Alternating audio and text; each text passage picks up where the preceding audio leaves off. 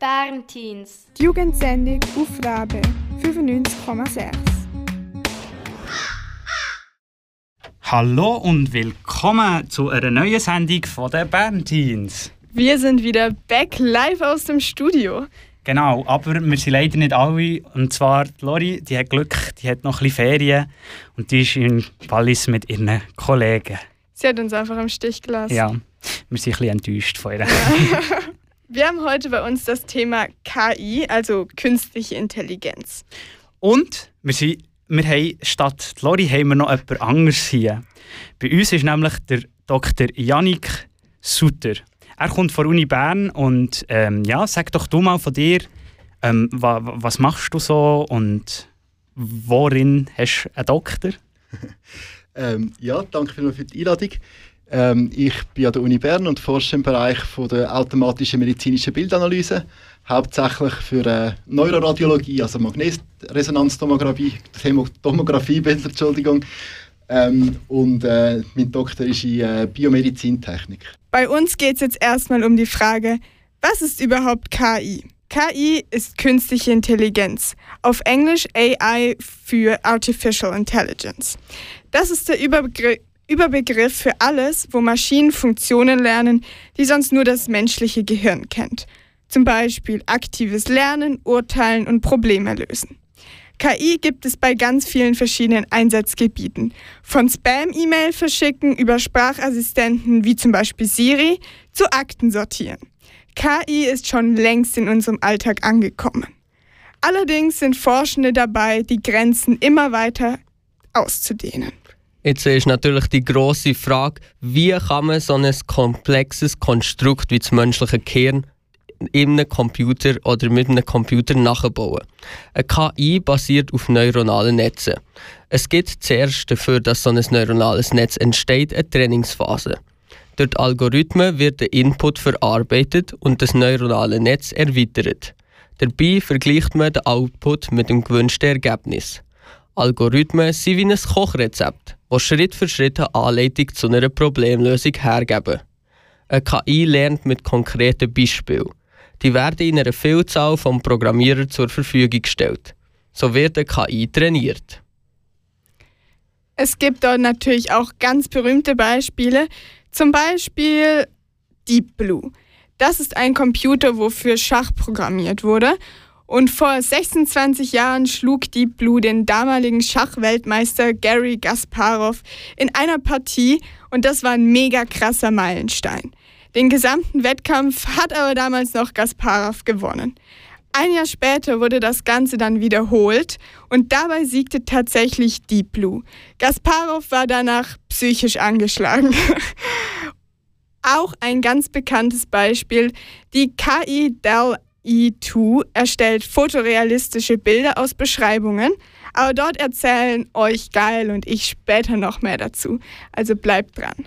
Jetzt noch etwas zur Geschichte von dieser KI. Und zwar ist der Alan Turing auch ein ganz spezieller Mensch, der KI-Pionier Er hat mit seiner Theorie das erste Mal daran gedacht, dass ein Computer Prozesse wie ein Gehirn ausführen soll. 1966 ist die erste richtige KI erfunden worden. Sie ist ein Chatbot, wo Menschen beim Schreiben so nachahmen waren. Danach fügt sich die KI in die Medizin ein und schlussendlich bekommt sie sogar eine Stimme. Und jetzt ist sie wirklich in unserem Alltag integriert. Jetzt haben wir aber noch jemanden bei uns im Studio. Und zwar Yannick. Was machst du genau? Ja, ähm, ich entwickle so künstliche Intelligenzsysteme oder maschinelles Lernen, wie es mir weniger Marketing ähm, ähm, mäßig äh, nennen, für Neuroradiologie, also die Bildanalyse von Hirnbildern. Äh, und äh, wir probieren hier den Radiologen ein bisschen Arbeit abzunehmen und Sachen zu automatisieren und auch zu ermöglichen, dass gewisse Sachen überhaupt können analysiert werden wo man vielleicht als Arzt keine Zeit hätte, um sie äh, genauer anzuschauen. Wie können wir uns das vorstellen? Also gibt man dem nachher einfach ein CT-Bild und das schaut nachher zum Beispiel auf Hirntumoren? Oder wie können wir uns das vorstellen? Ja, genau. Ähm, man kann zum Beispiel ein System trainieren, das verschiedene Bereiche von Hirntumoren erkennt. Ähm, Grundlage dafür ist natürlich, dass man einen guten Trainingsdatensatz hat, wie du vorher schon erwähnt hast, wo auch äh, ja, die ganze Bandbreite von Hirntumoren enthalten ist. Und nachher kann man ähm, im klinischen Alltag so ein Bild hineinladen und hat dann innerhalb von wenigen Sekunden eine Vorhersage oder äh, die verschiedenen Tumorbereiche berechnet. Wie sieht denn so ein typischer Arbeitstag bei dir aus? Ähm, eher unspektakulär.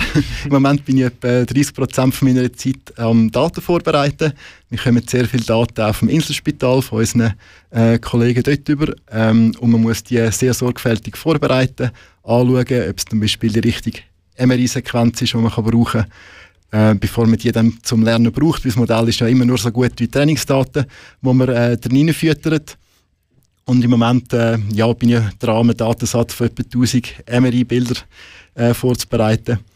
Und ähm, ja, vielleicht ein anderer Drittel ist wirklich der Code schreiben, programmieren und noch, ja, wie überall wahrscheinlich Sitzungen, Diskussionen mit Ärzten, mit Kollegen und ja. also System testen. Und das geht, ja, so ein System trainieren kann von Minuten bis Wochen gehen und da kann man probieren, immer so ein bisschen ähm, etwas am Laufen zu haben und nebendran wieder das nächste Experiment vorbereiten. Da können wir ein bisschen anhängen. So, wie programmiert man das so allgemein, so eine künstliche Intelligenz?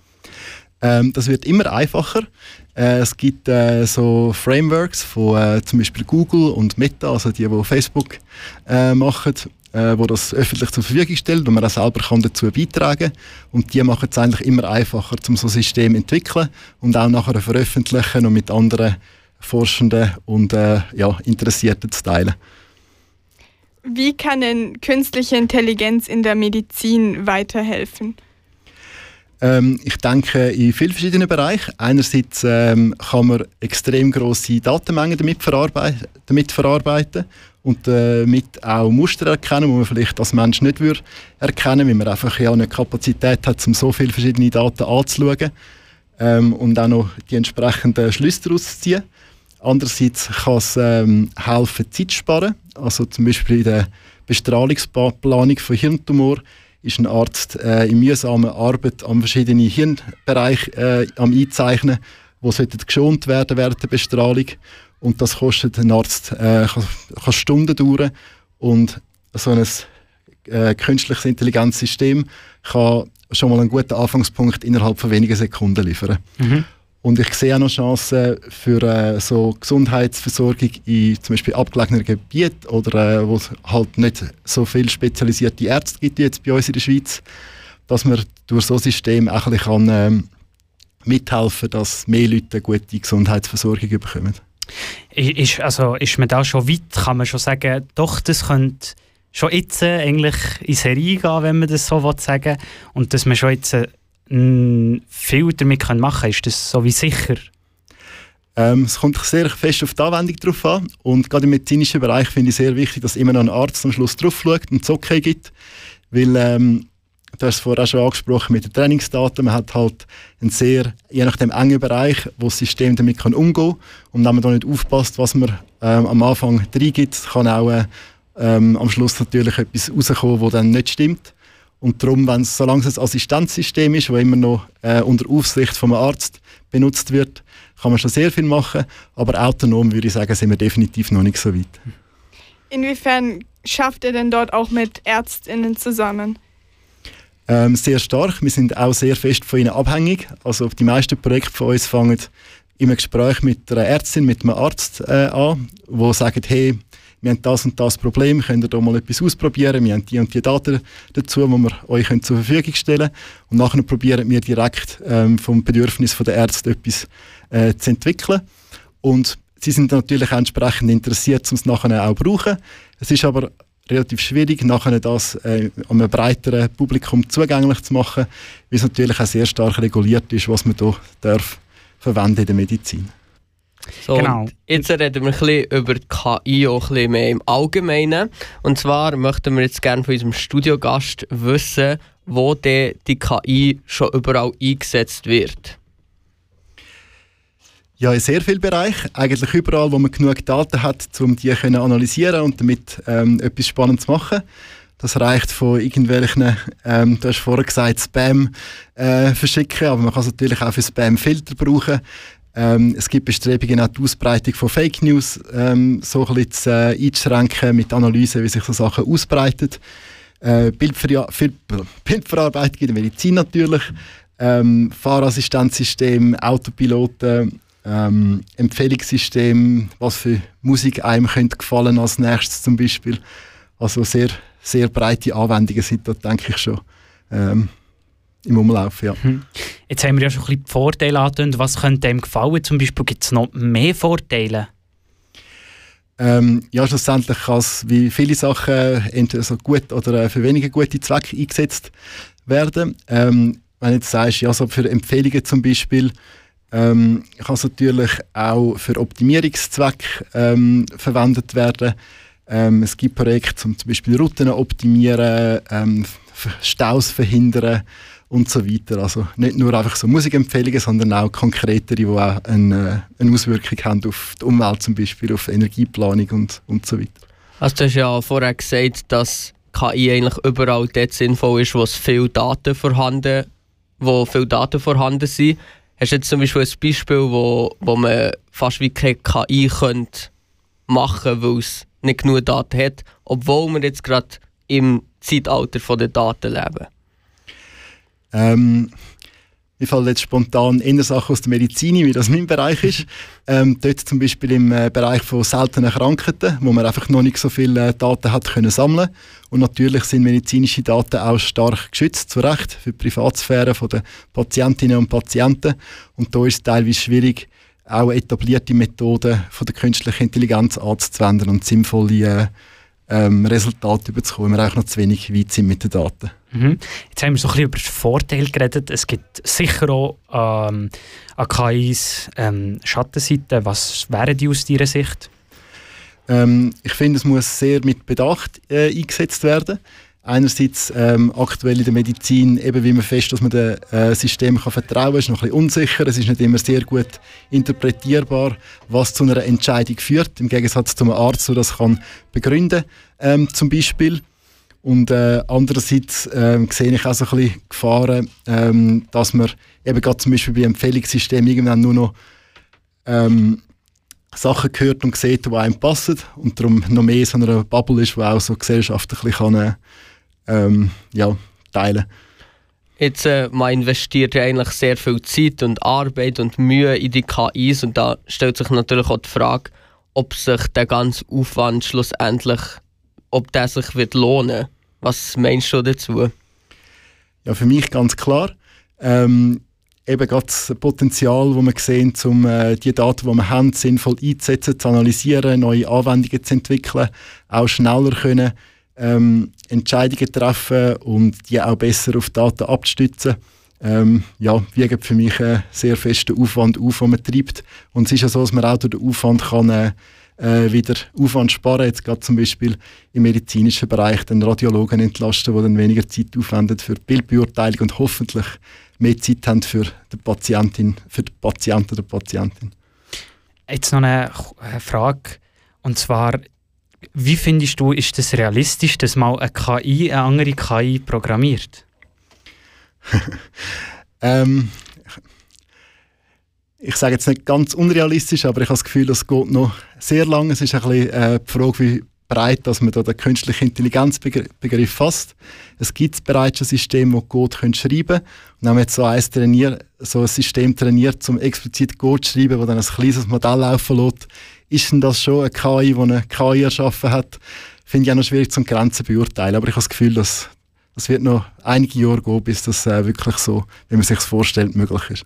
Wo ist denn überhaupt die Grenze von normalem programmiertem Code und KI? Also was ist eigentlich so der grosse Unterschied? Ähm, der grosse Unterschied ist eigentlich dass man die Systeme so programmiert, dass sie fähig sind, selber zu lernen, dass man eben zum Beispiel die Daten kann zur Verfügung stellen und das Modell sich selber so optimiert äh, auf eine bestimmte Anwendung hin und dass man nicht ähm, muss explizit vorgeben, wie die Entscheidungen zu treffen sind. Wie wir vorhin schon im Infobeitrag erzählt haben, sind KI-Bildgeneratoren ein recht bekannter und beeindruckender Teil davon. Der aktuell stärkste Vertreter ist DALL-E 2. Genau, das ist, wie Julia schon angetönt hat, ein Bildgenerator. Und der ist wirklich mega, mega super realistisch. Dass, wenn ihr das auf dem Internet eingebt, dann gibt es zum Beispiel auf ihrer Webseite ähm, ein Bild von einem Astronaut auf einem Pferd im Weltall.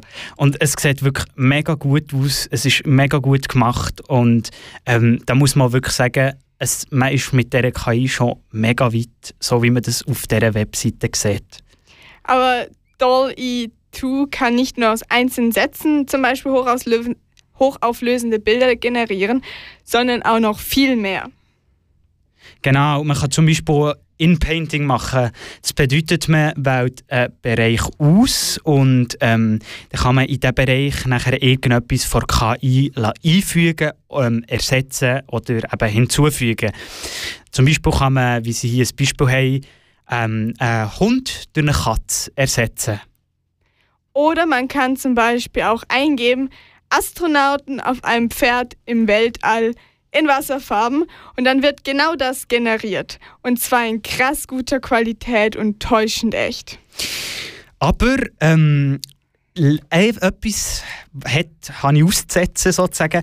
Er ist sehr stereotypisierend. Das bedeutet eigentlich, er nimmt Leute, zum Beispiel wenn man jetzt an Bauarbeiter denkt, dann kommen nur männliche Bauarbeiter. Oder sie haben hier ein paar Beispiele aufgeschaltet, da sehe ich hier nur männliche Bauarbeiter. Oder zum Beispiel ähm, Flight Attendant, also Stewardess, ist auch nur Frauen. Oder, ähm, Und vor allem noch asiatische Frauen.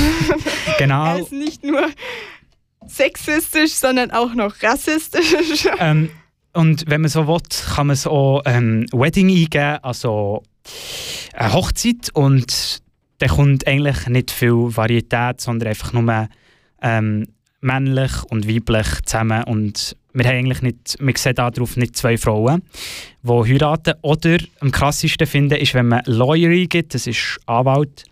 Ähm, und da sind einfach wirklich alles ältere Herren mit grauen Haaren in einem schwarzen Anzug. Und wenn man Nurse gibt, was so viel bedeutet auf Deutsch wie Krankenpfleger, dann kommen nur Frauen raus.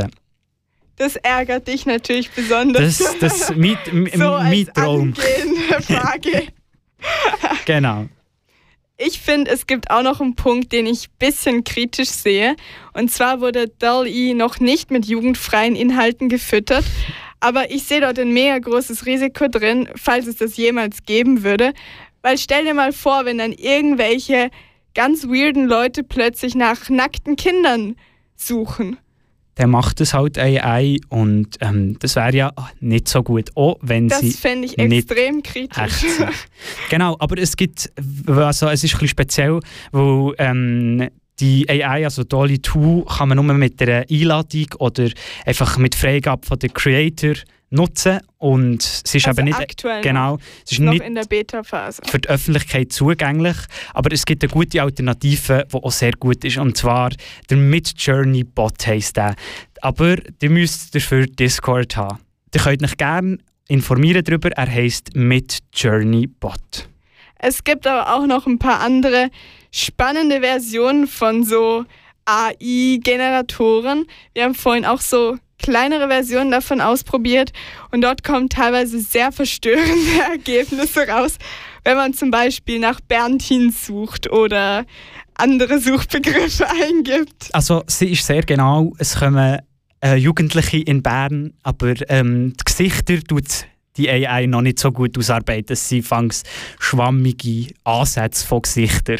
Und ich frage mich auch, wieso alle einfach halb nackt sind. Ja, das Aber ist auch ein Punkt. Ich glaube, das lassen wir einfach mal außer Acht. Jetzt haben wir viel geredet ab, über, die, über die Vergangenheit oder wie die KI im Moment aussieht.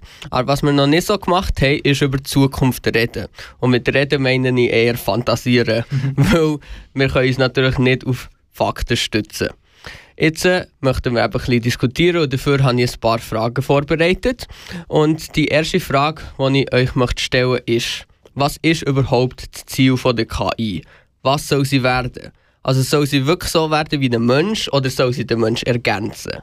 Was denken ihr dazu? Also ich glaube, es kommt komplett darauf an, für was das sie gemacht ist.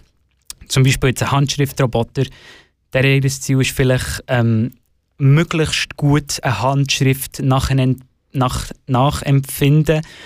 Oder zum Beispiel jetzt ein Roboter, der das Ziel hat, ähm, eben Tumore zu erkennen, zum Beispiel, dass eben ihr Ziel ist, so gut wie möglich eben ihre Aufgabe eigentlich auszuführen. Ich finde, das Ziel sollte sein, dass die KI Menschen helfen kann und Sachen abnehmen, wo Menschen halt vielleicht nicht ganz so gut können und dadurch Sachen erleichtern.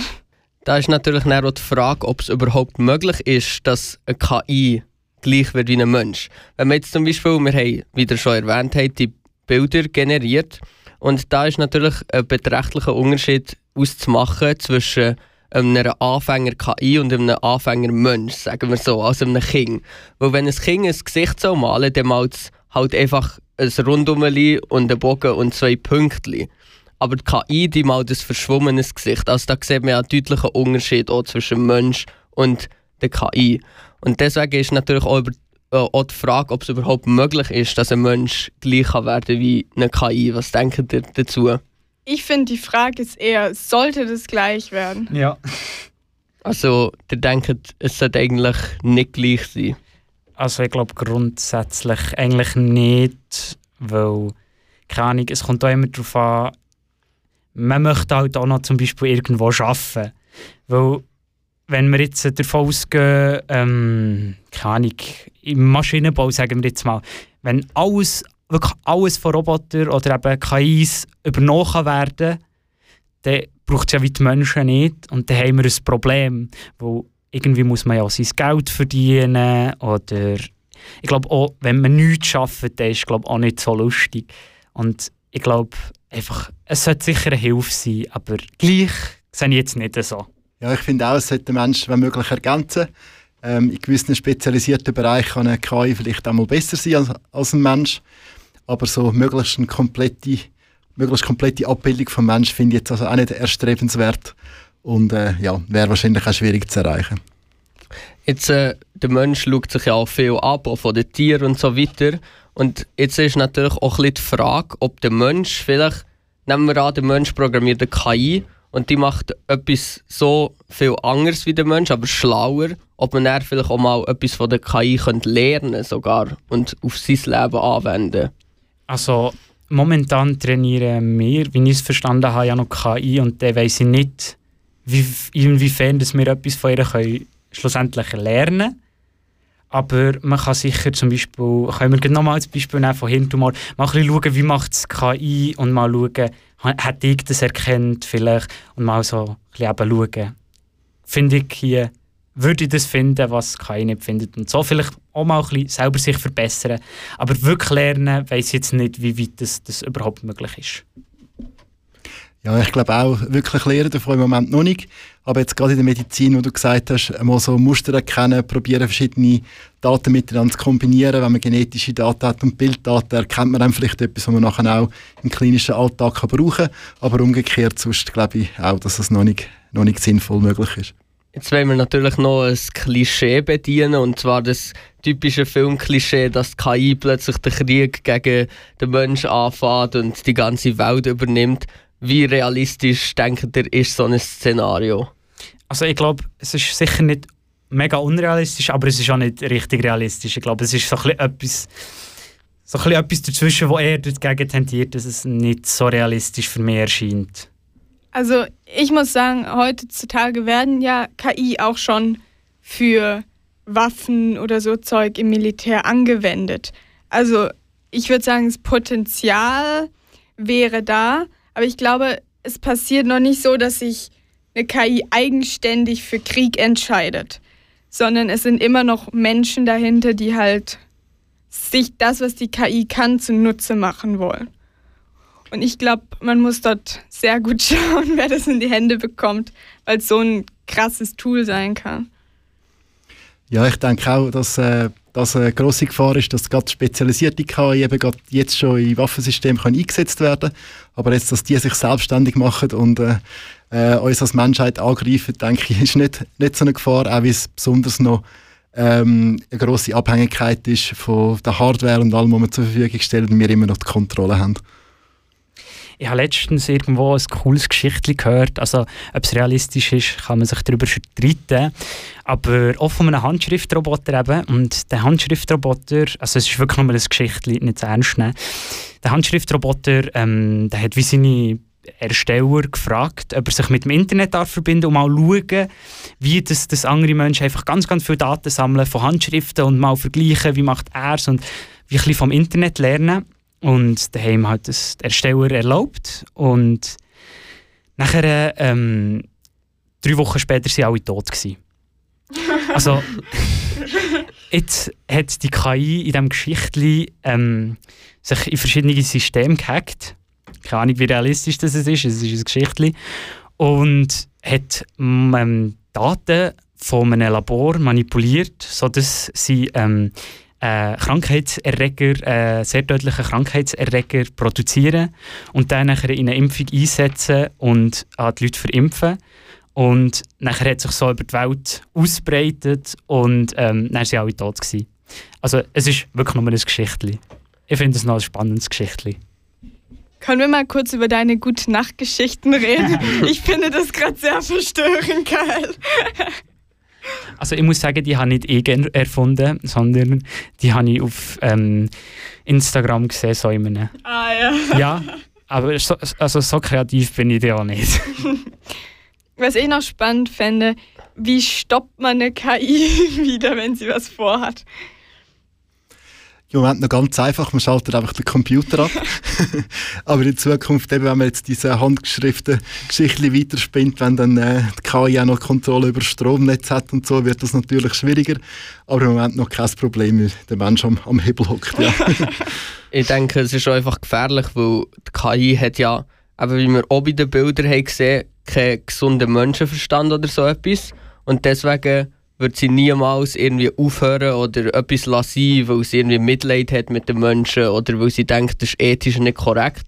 Und deswegen ist es schon ein bisschen kritisch, kann kritisch werden. Also ich weiß nicht, ob ihr es gehört habt, aber anscheinend hat ja eine KI von Google gesagt, dass, ähm, dass sie gerne einen Anwalt hat und irgend so ein Geschichtchen, ähm, dass sie fast wie Gefühl entwickelt hat. Äh, ich weiß jetzt nicht, wie viel das, das stimmt, aber ähm, ja, ich habe das auch mitbekommen. Da hat irgendein Wissenschaftler so gemeint, ja, meine KI hat jetzt Gefühle. Aber wie realistisch siehst du das? Ähm, für mich stellt sich auch die Frage, was macht das Wesen aus, dass wir es als gefühlvoll äh, empfinden, so die äh, emotionale Intelligenz. Schlussendlich, wenn ein Kind lernt auch zum empathisch reagieren in gewissen Situationen und dann einfach zum Beispiel ein Chatbot auch entwickelt, wie es in gewissen Situationen muss reagieren muss, dass auf den Menschen so wirkt. Wenn es jetzt einfühlsam wäre zum Beispiel oder gewisse Bedürfnisse kann äußern ähm, ja, finde ich das schwierig, wenn man dann sagt, äh, ja, wir haben jetzt schon Gefühl ähm, mit diesen Maschinen entwickelt, aber äh, eigentlich hat es nur gelernt, um uns zu imitieren. So, ich glaube, wir sind durch. Merci vielmals für die Diskussion. Wir haben, glaube auch wieder mal ein paar spannende Sachen gelernt. Wir möchten jetzt langsam die Sendung abschließen und dafür müssen wir natürlich ganz wichtig uns zuerst bei unserem Studiogast bedanken. Merci vielmals, Janik, dass du uns hier besucht hast. Du darfst noch mal deine finalen Worte sagen. ja, danke für die Einladung, es war spannend. Ja, merci vielmals, was du dabei und hast dich hier in die heiligen Hallen des Radios gewagt. Du hast es sehr gut gemacht. Kino für die Ohren. Mit Bernd Hinz.